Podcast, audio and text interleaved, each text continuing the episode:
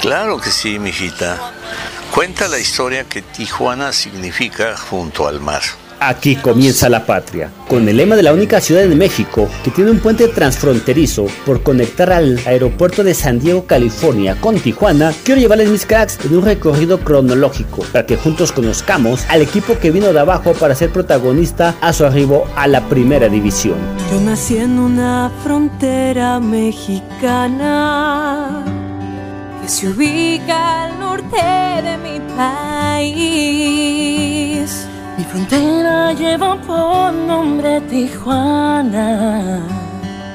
¿Qué significa el mar está aquí?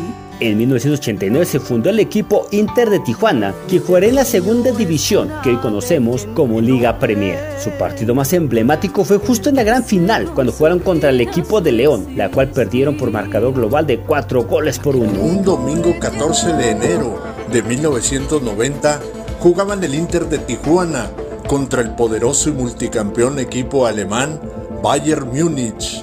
Aquel Bayern Múnich contaba con jugadores de talla mundial como el yugoslavo Mihailovic, el danés Brian Laudrup y los alemanes Jürgen Kohler, Thomas Strum y Olaf Thom. Estos últimos, siete meses después de este encuentro, serían campeones del mundo con la selección alemana en la Copa Mundial de Italia 90.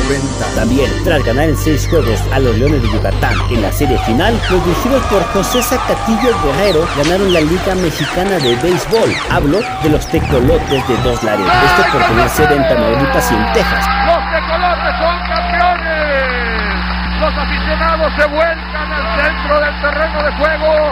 Ha terminado este juego.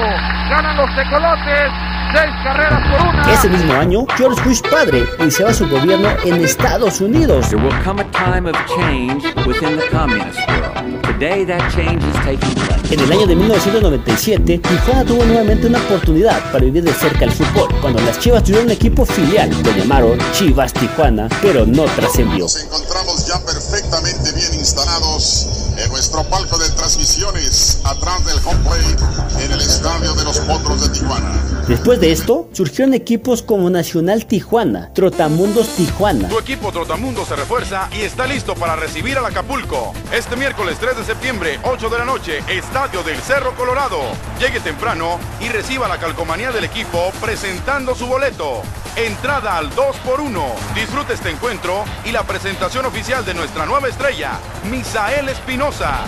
Acompáñanos en esta nueva aventura. Tijuana Stars, hasta que finalmente llegó Club Tijuana el 14 de enero del año 2007. El año de la fundación de los Cholos estuvo lleno de grandes acontecimientos. Bulgaria y Rumania se unieron a la Unión Europea. Esto fue el 1 de enero. El 9 de enero, Steve Jobs anuncia el lanzamiento del iPhone durante su charla en la Macworld. Apple's been very fortunate. It's been able to introduce a few of these into the world. Y a fin de mes, el 30 de enero, en Estados Unidos, se lanza el sistema operativo Windows Vista de Microsoft, sucesor del Windows XP del 2001. La versión final de disponibilidad fue publicada el 30 de enero del 2007 con el nombre comercial Windows Vista. Este mismo año, el brasileño Kaká ganó el Balón de Oro jugando para el AC Milan. Ladies and gentlemen from the Seleção, Ricardo Isexon dos Santos Leite, better known as Kaká. En Inglaterra, Manchester United conseguía su título 16. El Milan ganó la Champions League a Liverpool con dos goles